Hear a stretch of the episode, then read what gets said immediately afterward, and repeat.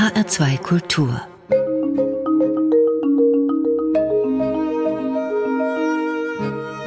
Doppelkopf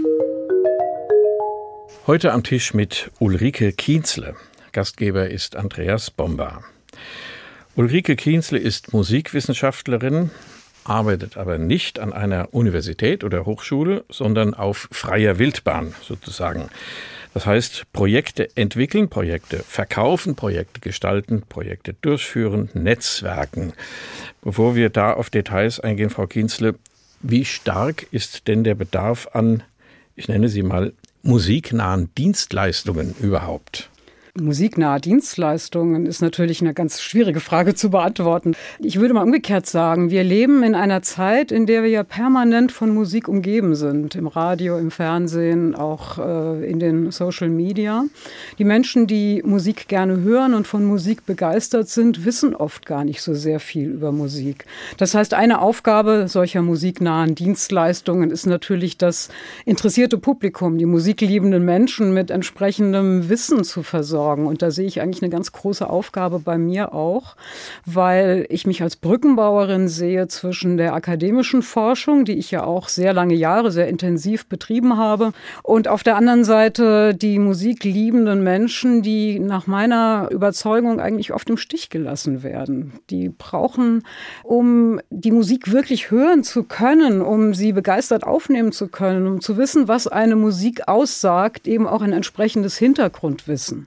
Das ist also sicherlich ein Aspekt meiner Arbeit, der eine große Rolle spielt. Das heißt, die Vermittlung zwischen den Menschen, die die Musik machen, indem sie spielen, indem sie auch dafür sorgen, dass wir ein so reiches, wunderbares Musikleben haben in jeder Hinsicht und dem Publikum, was dieses Musikleben wiederum trägt. Ist das Ihrer Erfahrung nach tatsächlich so? Wer mehr weiß, hört besser, hört lieber? Die Erfahrung, die ich gemacht habe, sagt ja. Ich persönlich kann erstmal von meiner eigenen Erfahrung ausgehen. Mein großes Initiationserlebnis, das mich zur Musik hingeführt hat mit 14 Jahren, war eine Aufführung von Wagners Meistersingern. Ich hatte überhaupt keine Ahnung von dieser Musik. Ich wusste nicht, was da auf mich zukommt. Ich war nicht vorbereitet und hatte aber in diesem Augenblick das Gefühl, es tut sich vor mir der Vorhang meines Lebens auf. Ich kann es nur so pathetisch sagen, es war so.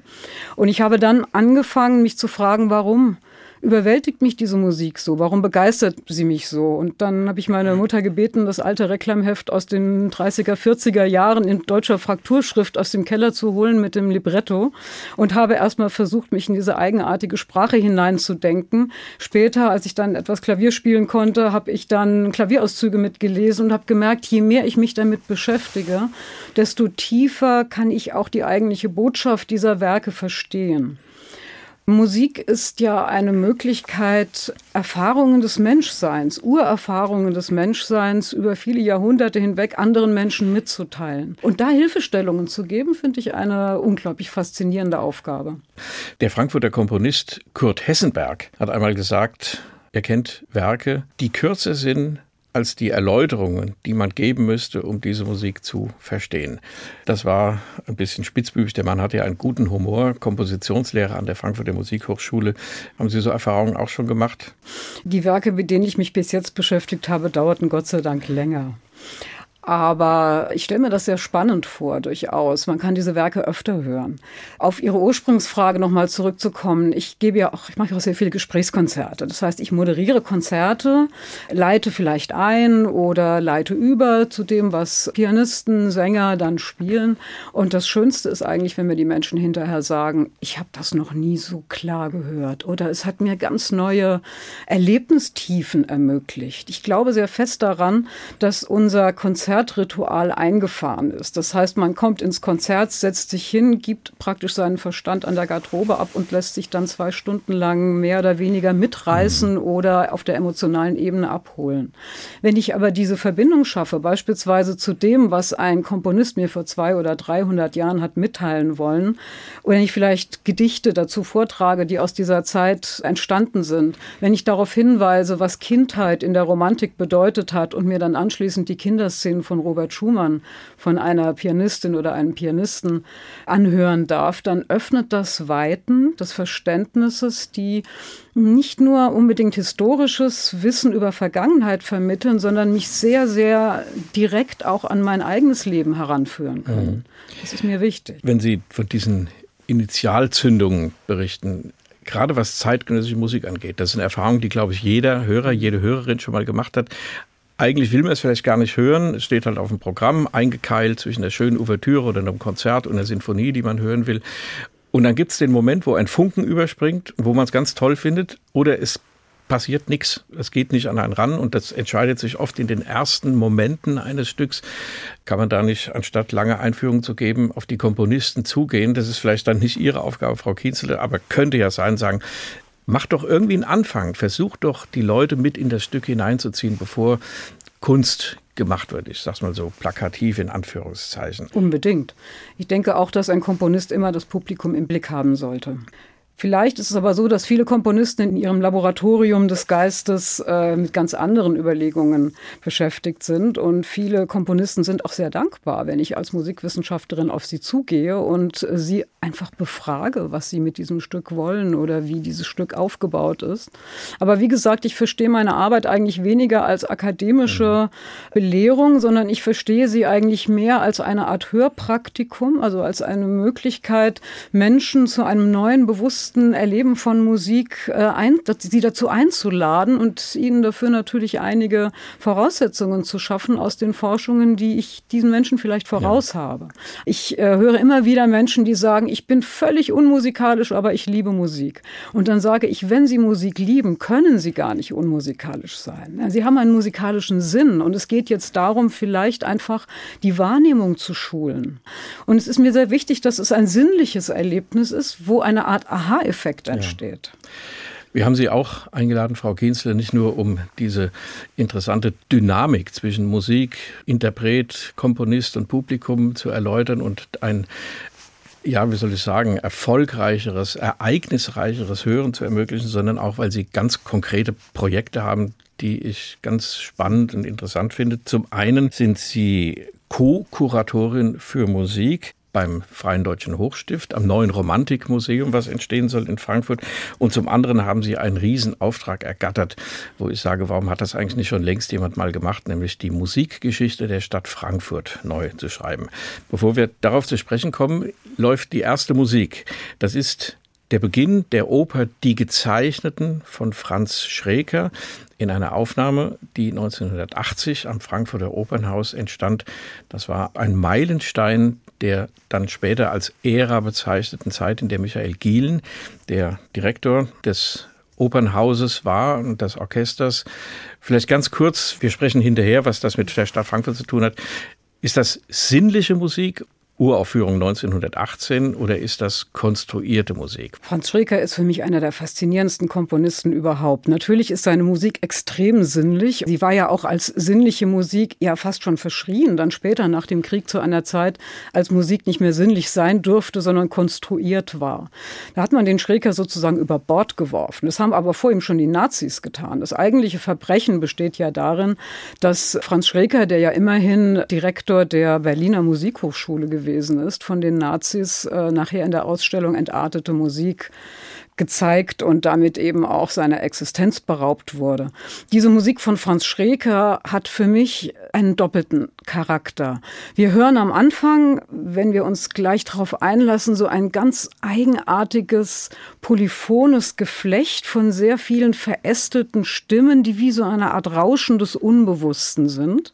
Und aus diesem Rauschen des Unbewussten erhebt sich dann eine sehnsüchtige Melodie in den Streichern, die uns irgendwie bekannt vorkommt. Das sind Topoi, die wir von Wagners Tristan kennen oder auch von anderen Musiken aus dem 19. Jahrhundert. Aber trotzdem ist diese Musik zugleich konstruiert und sinnlich empfunden. Schreker war eigentlich ein Meister der Darstellung des Unbewussten. Er ist ein Meister der Wiener Moderne.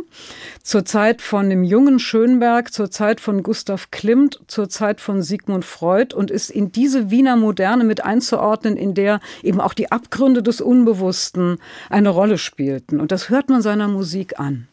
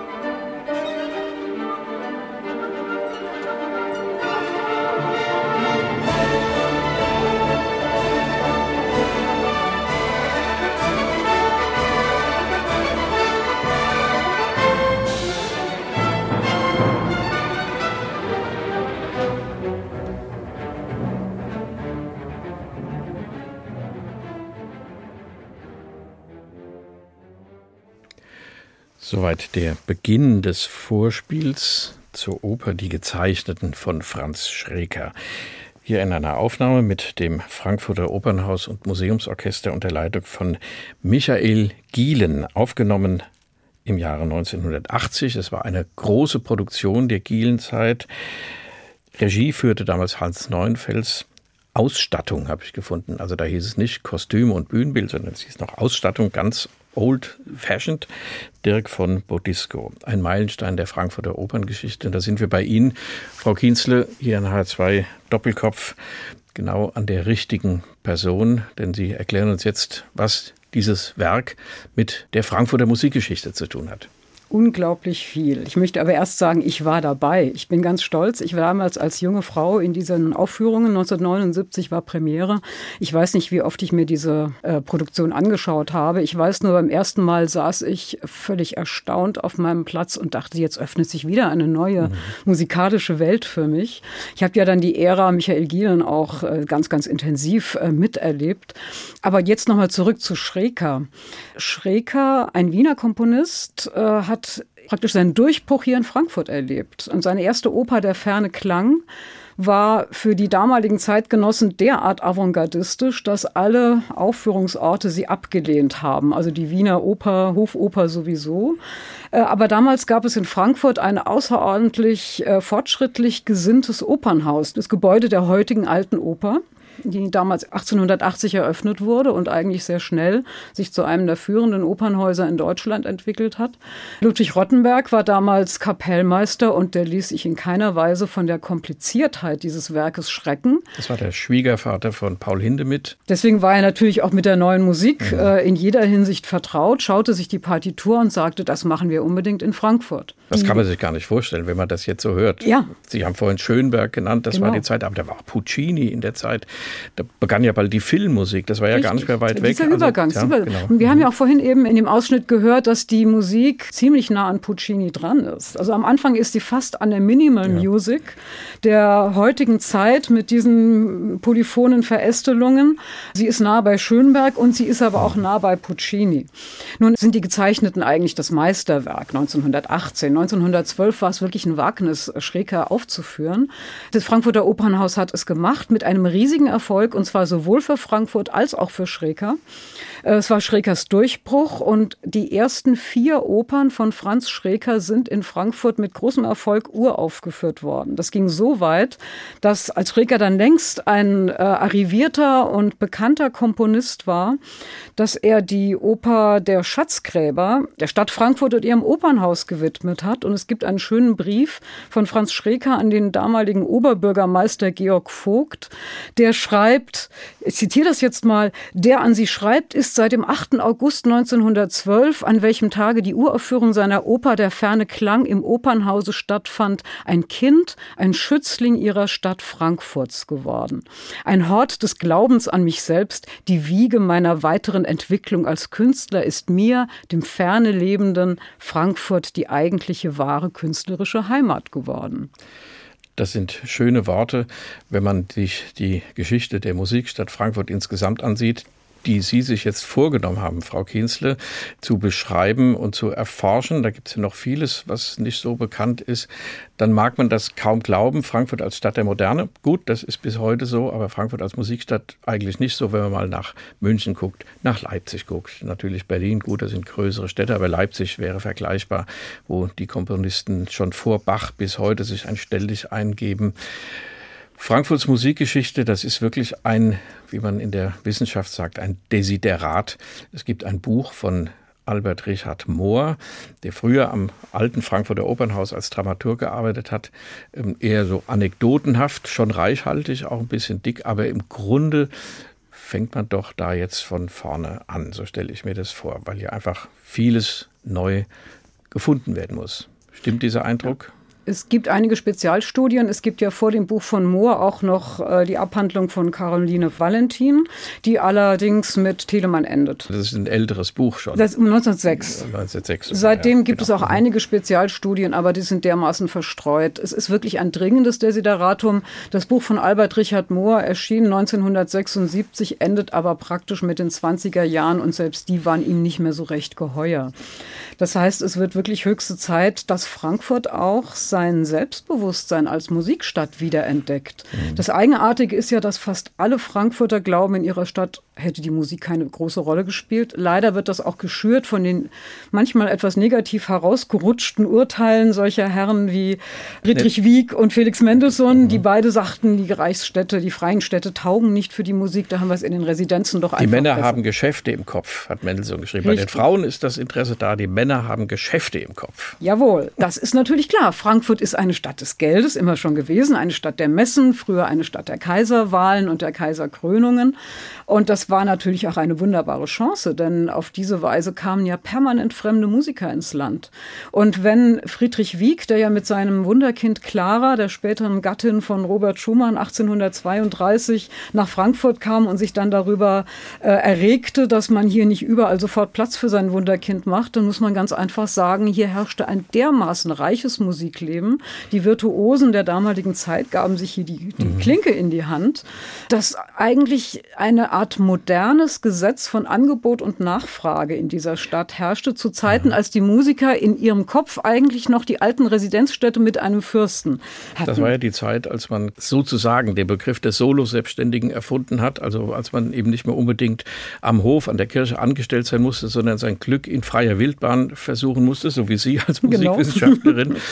es war also so, in Frankfurt gab es zu viel und deshalb konnte nicht jeder auftreten. Nicht, dass die Frankfurter ja. keine Musik hören wollten. Im Gegenteil. So, sehen Sie, da habe ich jetzt auch was gelernt. Ja, also das Spannende an Frankfurt als Musikstadt ist ja, dass diese Stadt dadurch, dass sie eben keinen Fürsten hatte, der ihnen ein Opernhaus baute oder ein Theater baute, das gesamte musikalische Leben selbst in die Hand nehmen. Also das berühmte, immer wieder gerne zitierte Wort vom bürgerschaftlichen Engagement ist ja in Frankfurt von Anfang an wirklich zum Tragen gekommen.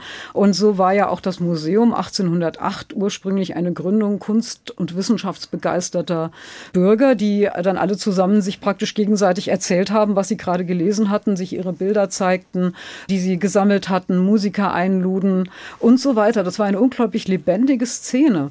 Und sehr spannend finde ich auch nochmal Ihre Bemerkung, äh, dass äh, ja eben die Männer natürlich Geschäfte machen und die Frauen sich für die Kunst begeisterten. Ich glaube, das ist auch wichtig, einfach zu wissen, welche besondere Rolle eben auch durchaus Frauen in dieser Stadt hatten. Auch dem möchte ich nachgehen. Die Kultur wird größtenteils eben davon getragen, dass Männer das Geld äh, nach Hause bringen in ja. dieser äh, Zeit und Damen eben einen künstlerischen Salon führen. Auch die ganze Kultur der Salons, die wir ja aus Berlin und anderen Städten kennen, ist für Frankfurt ja eigentlich noch kaum erforscht. Aber da verbirgt sich viel Spannendes. Ja. Und denken wir auch an eine Frau, die Frankfurts Musikgeschichte entscheidend geprägt hat. Das war natürlich Clara Schumann, über die ich ja vor zwei Jahren eine große Ausstellung im Institut für Stadtgeschichte kuratiert habe. Clara Schumann hat hier wirklich auch Musikpolitik betrieben und das Musikleben entscheidend dahin beeinflusst, dass eben mehr Johannes Brahms in den Museumskonzerten gespielt äh, wurde ja. als die Neudeutsche Schule. Jetzt kommen wir zur nächsten Musik, Frau Kienzle. Da berühren wir einen sehr speziellen Teil der Frankfurter Musikgeschichte. Es geht um den Komponisten Max Bruch. Der kam aus Köln, das war kein Frankfurter. Der hat einen Preis errungen, ein Stipendium, und dieses Stipendium, das geht zurück auf einen Männerchor. Das Richtig. ist kurios. Ja. Männerchor, die Frankfurter Liedertafel. Liederkranz. Lieder, der, Frankfurter, der Frankfurter Liederkranz. Der genau. Frankfurter Liederkranz hat 1838, ja. was glaube ich, ein großes Chorfest veranstaltet zur Zehn-Jahr-Feier seines Bestehens mhm. und hat den Erlös dieses Festes nicht in Bier und Essen investiert oder sonst was, sondern hat es der Kunst zur Verfügung gestellt in Form eines Stipendiums. Und Jetzt gibt es ein Bruch. Die Geschichte müssen Sie uns einfach erzählen. Ja, die erzähle ich sehr gerne. Vielleicht eines noch vorweg. Sowohl dieses wirklich wunderbare Projekt Musikstadt Frankfurt, das mich die nächsten fünf Jahre beschäftigen wird, worüber ich mich riesig freue, als auch das Projekt, aus dem diese Bruch-Ausgabe äh, hervorgegangen ist, verdanken sich äh, Aufträgen der Frankfurter Bürgerstiftung, die sich ja auch zur Aufgabe gemacht hat, das kulturelle Gedächtnis der Stadt Frankfurt äh, zu bewahren und eben auch durch solche Forschungsaufträge zu fördern. Ich hatte von Clemens Greve, dem Geschäftsführer, den Auftrag bekommen, die Geschichte der Frankfurter Mozart Stiftung zu erforschen. Und ich muss ehrlich gestehen, ich wusste überhaupt nicht, was das ist. Bis ich dann durch meine Forschungen nochmal herausgefunden habe, welche fortschrittliche, avantgardistische Rolle auch Frankfurt hier wieder spielt. Der Männergesangverein, darüber lächeln wir heute, aber es war damals eine eminent politische Angelegenheit. Diese Männer haben ein erstes deutsches Sängerfest veranstaltet. Da kamen also Männer, also singen Männer ja. aus allen äh, Landen, in denen die Volkssprache Deutsch ist, so hieß es, zusammen. Ja, das war also ein Riesenereignis. Man, es gibt Bilder, wo also Schiffe auf dem Main äh, zu sehen sind. Die haben dann ein paar Tage lang gesungen. Das muss man sich wirklich schön vorstellen. Es gab also große Konzerte in der Katharinenkirche, dann singende Männer im Frankfurter Stadtwald, die dort patriotische Lieder angestimmt haben und so weiter. Es war also alles sehr spannend. Aber die Idee war eigentlich, ein Denkmal für Mozart zu stiften. Da es aber kurz zuvor in Mainz bereits ein Mozart-Denkmal gab, hat man sich überlegt, nein, Stein und Bronze wollen wir nicht, wir wollen eine Investition in die Zukunft. Und deswegen stiften wir aus den Einnahmen das Grundkapital für eine Stiftung, mit dem wir jungen Komponisten Stipendien geben können, damit sie in aller Ruhe vier Jahre lang bei den besten Meistern Deutschlands Musik studieren können. Also eine unglaublich fantastische Idee. Ich habe mich damit äh, beschäftigt, habe diese ganze Geschichte seit 1838 erforscht. Mozart-Stiftung gibt es heute noch. Sie ist finanziell leider etwas zusammengeschrumpft und kann keine vierjährigen Vollzeitstipendien mehr vergeben, aber spielt immer noch eine gewisse Rolle. Und mindestens dreimal hat die Mozart-Stiftung bei ihrer Auswahl ins Schwarze getroffen. Das war nämlich Max Bruch 1852, dann war es Engelbert Humperdinck und später Ernst Toch. Dann schlage ich vor, wir hören mal das Bewerbungsstück von Max Bruch. Ja, genau. Das ist nämlich ein Streichquartett mit einer langsamen Einleitung und dann der Entwicklung eines Themas, das Werk eines 14-Jährigen. Wie Sie drauf gekommen sind, das erfahren wir dann nach der Musik.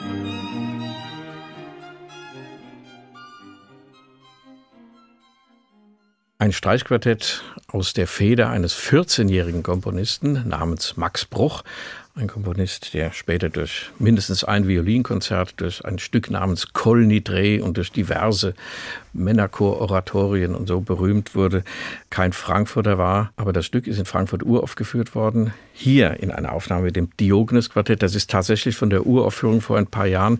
Ulrike Kienzle, zu Gast in Doppelkopf in H2 Kultur.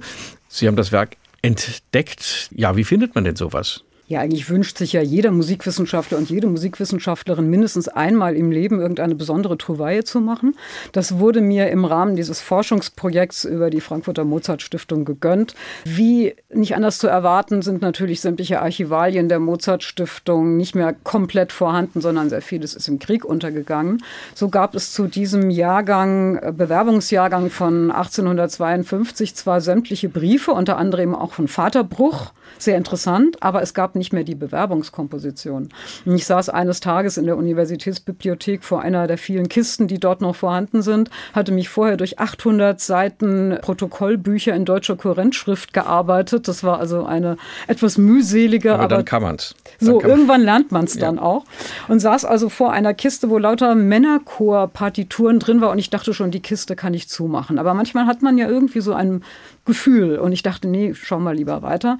Und dann fiel mein Blick auf eine blaue, unscheinbare Mappe. Da stand drauf äh, Quartett für zwei Violinen, Viola und Violoncello sonst nichts. Ich machte das auf. Es war kein Komponistenname drauf, aber von fremder Hand eingetragen eine Nummer und ein Motto. Diese Motti wurden damals so aus der deutschen Bildungsbürgerschatz von Schiller und Goethe genommen. Und da ich ja vorher diese Protokollbücher durchgearbeitet hatte, mhm. konnte ich dann auf meinem Laptop die Nummer und das Motto eingeben. Und da stand drin, diese Nummer und dieses Motto wurden dem jungen Max Bruch vergeben. Und ich dachte, toll, wenn ich jetzt das Streichquartett von Max Bruch wiederentdeckt habe, von dem man wusste, dass es es mal gegeben hat, aber verschollen war, dann wäre das natürlich toll. Und es hat sich dann auch herausgestellt, dass tatsächlich dieses Stück die Bewerbungskomposition war. Man erkennt es auch daran, dass im, der zweite und der dritte Satz später in sein als Nummer eins veröffentlichtes Streichquartett in bearbeiteter Form wieder aufgegangen sind. Sie haben das dann rausgegeben, dieses Stück, in einer schönen Faksimile-Ausgabe mit einer schönen Handschrift dieses jungen Mannes. Das ist bei der Frankfurter Bürgerstiftung erschienen. Da ist auch diese Einspielung dann anlässlich der Uraufführung gemacht worden. Und diese Frankfurter Bürgerstiftung von Clemens Greve im Holzhausen-Schlösschen in Frankfurt, die spielt nun auch eine Rolle bei dieser Stadtgeschichte. Wie entsteht dann so ein Projekt? Ja, es ist schwierig. Solche Projekte entstehen natürlich im Laufe der Jahre. Ich hatte ja das große Glück, dass ich von Clemens Greve seit 2005 immer wieder mit wunderbaren Großprojekten Projekten beauftragt worden bin. Das erste war eine Ausstellung über drei Generationen Mozart in Frankfurt 2005. Dann kam die äh, wunderbare Ausstellung über Robert und Clara Schumann in Frankfurt, wo wir sogar Clara Schumanns originalen Frankfurter Flügel stehen hatten, auf dem Ragnar Schirmer dann drei denkwürdige Konzerte vor 30 handverlesenen Menschen gegeben hat. Ist der Saal nicht. Das genau, hat nichts mit Corona zu tun. Wir gehen nein, nicht rein. Ja. vor allen Dingen ist die Ausstellung war ja aufgebaut. Ja, ja. Und dann eben das Projekt über die Frankfurter Mozart Stiftung und Clemens Greve und ich, wir sind schon sehr lange im Gespräch über dieses äh, Projekt und sind eigentlich immer schon äh, hinterher, dass wir sagen, die Musikstadt Frankfurt muss einfach mal ganz neu aufgerollt werden. Und wie es immer so geht, nicht alles lässt sich sofort realisieren, was man äh, sich vornimmt. Aber es war jetzt eben Ende des Jahres doch der glückliche Moment gekommen, wo wir beide sagten, jetzt gehen wir tatsächlich dieses Riesenprojekt an. Ich bin jetzt schon dabei, eben auch Netzwerke mhm. aufzubauen. Wir möchten natürlich die Frankfurter Bürger einbeziehen einbeziehen in jeder Hinsicht in dieses Projekt, soll also kein einsames Werk einer Wissenschaftlerin in ihrem Arbeitsstudio sein, sondern dieses Projekt hat zunächst mal drei Meilensteine. Der erste Meilenstein ist eine Ausstellung zum Thema Musikstadt Frankfurt, die von Januar bis Juli 2022 im Holzhausen-Schlösschen zu sehen wird. Highlights der Frankfurter Musikgeschichte, die ja doch sehr reich sind. Das zweite ist, wir wollen eben auch äh, online Essays, online Publikationen in regelmäßigen Abständen Studenten zeigen. Das können auch mal Gespräche mit Zeitgenossen sein. Wir haben vorhin über die Ära Gielen gesprochen. Mhm. Es ist mir besonders wichtig, eben auch Zeitzeugen der Ära Gielen zu befragen, Podiumsdiskussionen, Gesprächskonzerte zu machen, also wirklich äh, das auch in die Bürgerschaft zu tragen. Und als vorläufigen Endpunkt äh, habe ich mir vorgenommen, im Jahr 2026 eine zweibändige Frankfurter Musikgeschichte zu schreiben, die sowohl die alten Publikationen von Karl Caroline Valentin aus dem Jahr 1906 als auch das inzwischen doch auch sehr veraltete Buch von Albert Richard Mohr von mhm. 1976 auf den neuesten Stand bringt. Und neuester Stand heißt sowohl Überprüfung und Anreicherung der alten Musikgeschichte als auch Nachtrag all dessen, was in, ja, sagen wir mal, seit den quirligen 1920er Jahren in der mhm. Frankfurter Musikszene geschieht. Und ist ja sehr viel. Ja. Hier beim Rundfunk haben wir in den letzten fünf Jahren, über diesen Zeitraum sprechen wir jetzt bei diesem Projekt, Frau Kienzle, das Wort der Ausspielwege gelernt. Also es gibt verschiedene Ausspielwege, das heißt über die Antenne bis hin ins Internet und noch vieles andere mehr, die Social Media und was nicht alles.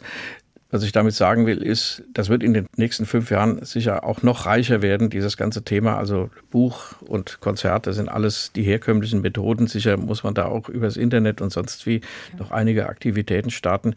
Und erwähnen möchte ich auch vielleicht einen Blick nach Nordhessen, nach Kassel. Da gibt es äh, Lorenz Becker mhm. und Wolfram Boder, die im Rahmen der Louis Spohr Stiftung auch sowas machen, aber längst nicht so mhm. groß angelegt. Da gibt es immer mal ein Heft mit Erinnerungen, jetzt auch um Louis Spohr zentriert, die da in Kassel geschehen sind. Also das ist ein lohnendes Feld. Kassel mhm. übrigens auch eine interessante mhm. Musikstadt. Ja, mhm. Louis Spohr ist ja so eine Verbindungsfigur. Genau, die war ja in Frankfurt auch, auch als Kapellmeister. Ein großer Violinvirtuose seiner Zeit.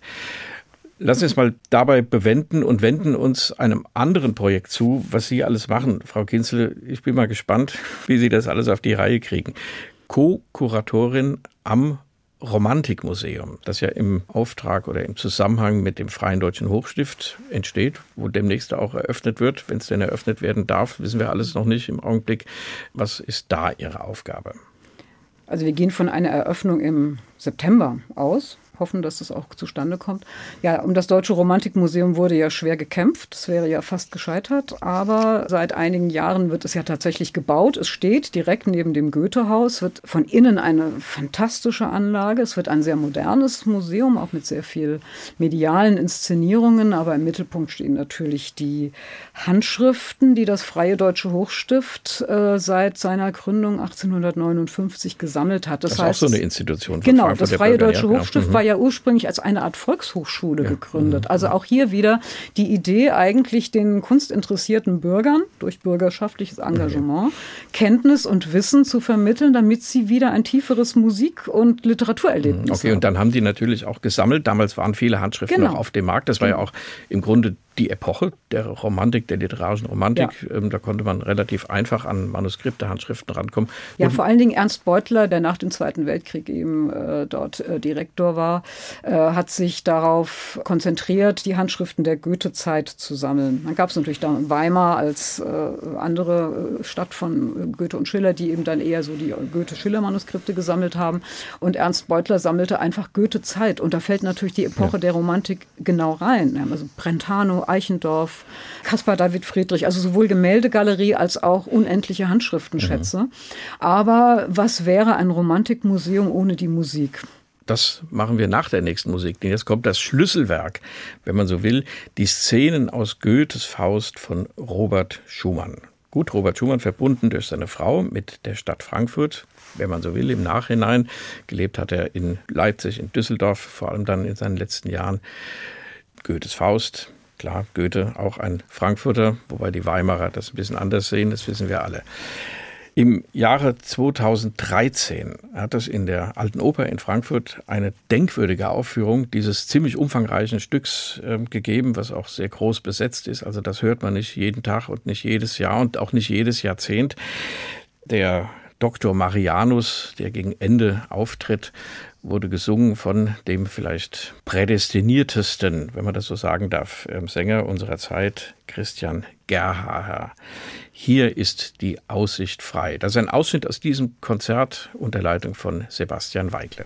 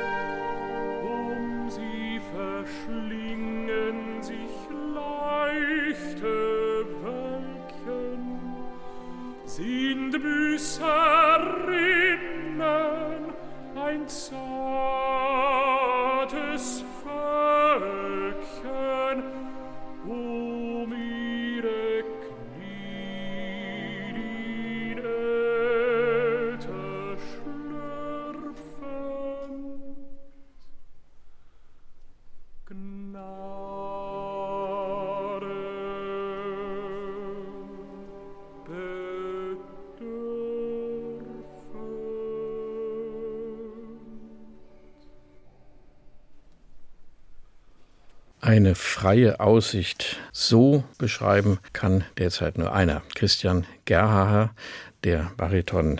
Das ist das Paradestück, eines der Paradestücke von ihm. Ein Ausschnitt aus dem Oratorium Szenen aus Goethes Faust von Robert Schumann. Aufgenommen 2013 in einem Frankfurter Museumskonzert mit dem Opernhausen Museumsorchester unter Leitung von Sebastian Weigler. Zu Gast in Doppelkopf in H2 Kultur ist Ulrike Kienzle. Sie haben das nicht ohne Grund ausgesucht, Frau Kienzle. Denn das hat etwas mit dem Romantikmuseum zu tun. Da ist auf ihr Betreiben oder weil sie es gefunden haben, eine Handschrift gekauft worden, die mit diesem Stück zu tun hat. Das müssen Sie uns erzählen. Wie vorhin bei Max Bruch. Sie finden halt. Es ist eine spannende Geschichte. Ich bin ja als Co-Kuratorin für den Musikbereich zuständig und saß mit Anne Bohnenkamp-Renken, der Leiterin des Freien Deutschen Hochstifts und dem Leiter der Handschriftenabteilung Konrad Heumann zusammen und sagte, ich möchte unbedingt Schumann im Romantikmuseum haben. Denn es ist der Komponist, der sich ja auch mit der literarischen Romantik am intensivsten auseinandergesetzt umgesetzt hat. Und schaute Frau Bohnenkamp mich an und sagte, dann hätte ich gerne die Faustszenen, weil das eine Goethe-Komposition mhm. ist. Aber Sie wissen ja, wir stellen nur Originale aus. Das brachte mich dann doch sehr ins Grübeln. Ich äh, habe mir in der UB als erstes die beiden Dissertationen, die es zu diesem Stück gab. Dieses Stück ist ja übrigens lange Zeit sehr verkannt worden. Ja. Sie sagten ja schon mit Recht, man hört es sehr selten. Man ist mit dieser Form, mit dieser etwas fragmentarischen Form, sich einzelne äh, Szenen aus äh, Goethes Faust herauszunehmen und die mit sozusagen wirklich mit Punkt und Komma zu vertonen, konnte man lange Zeit nichts anfangen. Wir merken jetzt immer mehr, was für ein Meisterwerk der Romantik, aber auch der Goethe-Rezeption dieses fantastische mhm. Stück ist. Und ich hatte jedenfalls diese beiden Dissertationen da und bekam dann drei Wochen später einen Anruf von Konrad Heumann, der sagte, er hätte in einem Auktionskatalog in Paris entdeckt, dass dort Skizzen zu Schumanns Faustszenen versteigert würden. Ich habe natürlich alles stehen und liegen gelassen und habe sofort äh, anhand dieses Katalogs verifizieren können, dass sich es tatsächlich um ein Stück der berühmten Sammlung Wiede handelt. Dazu muss man sagen, das ist nur was für Spezialisten, dass das Erbe von Schumann ziemlich verstreut ist. Und es gab einen Zwickauer Bergrat namens Wiede, der hat alle möglichen Manuskripte von Clara Schumann und ihren Töchtern abgekauft und die erstmal in einen großen Tresor gelegt. Und da lagen sie halt 75 Jahre und waren praktisch für niemanden zugänglich, außer für den Musikwissenschaftler Wolfgang Bötticher, der davon mal 8 mal 13 äh, Fotografien gemacht hat. Und anhand dieser äh, Werke konnte ich das tatsächlich identifizieren und wir haben damals eine Musik, musikalische Expertise geschrieben, habe also praktisch alles äh, getan, was auf meiner Seite möglich war, um den Erwerb und vor allen Dingen, um öffentliche Gelder zu akquirieren. Denn es ist vollkommen klar, dass das Freie Deutsche Hochstift einen Betrag, es handelt sich hier immerhin um 165 von Robert Schumann selbst beschriebene Blätter. Das kann man nicht mal einfach so aus irgendeiner Portokasse stemmen. Wenn jedes nur 10 Euro kostet, weiß man, wo man hinkommt. Ja. Also wir mhm. waren hier in einem mittleren äh, sechsstelligen Bereich unterwegs und es ist tatsächlich gelungen, mit vieler Hilfe tatsächlich innerhalb von drei Wochen die Zustimmung für diese Gelder zu bekommen. Also unglaublich unglaublich, hilfreich. Das gibt es in unserem Land eben auch noch. Und Konrad Heumann und ich, wir sind dann nach Paris gefahren und haben uns dort im Auktionshaus Drouot die Originale angeschaut, bevor wir sie dann tatsächlich glücklich ersteigern konnten. Natürlich kann man sich auch leicht vorstellen, dass das Robert Schumann Haus in Zwickau oder die Staatsbibliothek in Berlin oder andere Häuser auch daran Interesse hatten. Da muss man sich ja oft auch abstimmen, weil es Richtig, sinnlos ist, wenn aus genau. einem Land verschiedene Interessenten, genau. ich kenne das von diversen genau. Bachmanuskripten, wo man sagt, das soll in die Staatsbibliothek zu Berlin, es soll nach Leipzig ins Bacharchiv, die sollen sich nicht überbieten gegenseitig, weil genau. das öffentliche Geld, was dafür fließt, letztlich das gleiche ist. Ja.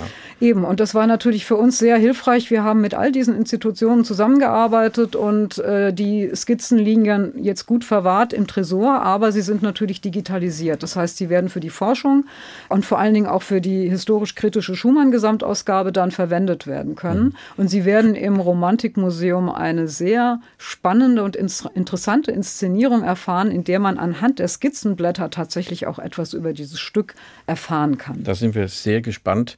Frau Kienzle, wir kommen schon zum Ende der Sendung. Sie haben so lebendig gesprochen. Wann kann man Sie denn mal live erleben und wo? Ja, ich gebe ja viele Gesprächskonzerte auch und ich werde, das darf ich jetzt schon verraten, ab September in der Alten Oper im Rahmen des Alte Oper Campus ein neues Format entwickeln. Und dieses Format heißt Kienzles Klassik. Hm. Musikseminare für Wissbegierige. Das Dort wird zu ausgewählten Konzerten. Gab es mal Kaisers Klassik oder sowas? Ähm, Kaisers Klänge gibt es ja, hier, ja. Im hier, Im HR. Und dann genau, gab ja. es Kaisers Klassik natürlich vom genau. berühmten Joachim Kaiser. Aber ich muss dazu sagen, der Vorschlag, es so zu nennen, kam nicht von mir, sondern von dem Intendanten Markus Fein. Ich habe das sehr, sehr gerne aufgegriffen, weil ich das natürlich auch sehr ehrenvoll finde. Und ich werde dort zu ausgewählten Konzerten lebendige Musikseminare gestalten. Ich werde auch hinterher noch mal äh, mit dem Kamerateam zu den Künstlern gehen und sie noch ein bisschen befragen. Wir werden also ein spannendes neues Format entwickeln und das soll sich dann regelmäßig über vier Konzerte pro Saison erstrecken. Ansonsten kann man mich auch im Goethehaus wieder erleben, wo ich äh, mit der Pianistin Sylvia Ackermann, die Spezialistin für historische Tasteninstrumente ist, einen Abend über Brentano und Beethoven gestalten werde. Und natürlich bin ich auch weiterhin in Vorträgen und vor allen Dingen eben mit dem großen Projekt Musikstadt Frankfurt immer wieder auch tätig. Das werden wir sicher hier im Hessischen Rundfunk auch mit großem Interesse verfolgen. Sie haben so viel über Frankfurt erzählt und die Musikgeschichte, aber Ihr Horizont geht weit darüber hinaus. Und dann gibt es ja doch auch Musik, die nichts mit Frankfurt zu tun hat, die Sie trotzdem gerne mögen. Was ist denn Ihr Favorit so für das Entspannen, fürs Nebenbeihören? Auch das darf man ja. Ja, nebenbei kann ich gar nicht hören, muss ich gleich sagen. Also Na. bei mir schlägt immer irgendwo so das Herz voll auf, auch der Kopf. Aber äh, was ich wahnsinnig gerne höre, ist die Kammermusik des Frühbarock. Und wundern Sie sich nicht, Blockflöten. Ich habe selber an Dr. Hochs Konservatorium bei Carmen Radestock-Ehinger lange Zeit Blockflötenunterricht genommen. Das heißt, ich spiele mehrere historische Blockflöten vom äh, gar Kleinflötlein bis zur Tenorblockflöte. Weiter reicht die Spanne meiner Hände nicht bis zur Bassblockflöte. Und ich finde, die historische Aufführungspraxis hat uns gerade im Frühbarock eine derartige Fülle von Lebendigkeit beschert, von Vitalität, von Lebensfreude, dass ich diese Musik wirklich gerne mit Begeisterung höre. Und deswegen habe ich jetzt ein Stück von Marco Uccellini ausgesucht. Uccellini im 16. Jahrhundert war eigentlich ein Meister des Violinspiels. Und das Tolle an der alten Musikbewegung ist, dass man ja diese Musik nicht nur mit den vorgeschriebenen Instrumenten spielen kann, sondern dass es ein eine quicklebendige Fassung gibt von Il Giardino Armonico, die das Ganze für zwei Blockflöten und Laute bearbeitet hat. Und es ist ein Stück, was bei mir einfach pure Lebensfreude auslöst. Ulrike Kienzle, zu Gast in Doppelkopf in H2 Kultur. Gastgeber war Andreas Bomber. Vielen Dank fürs Gespräch. Vielen Dank fürs Zuhören.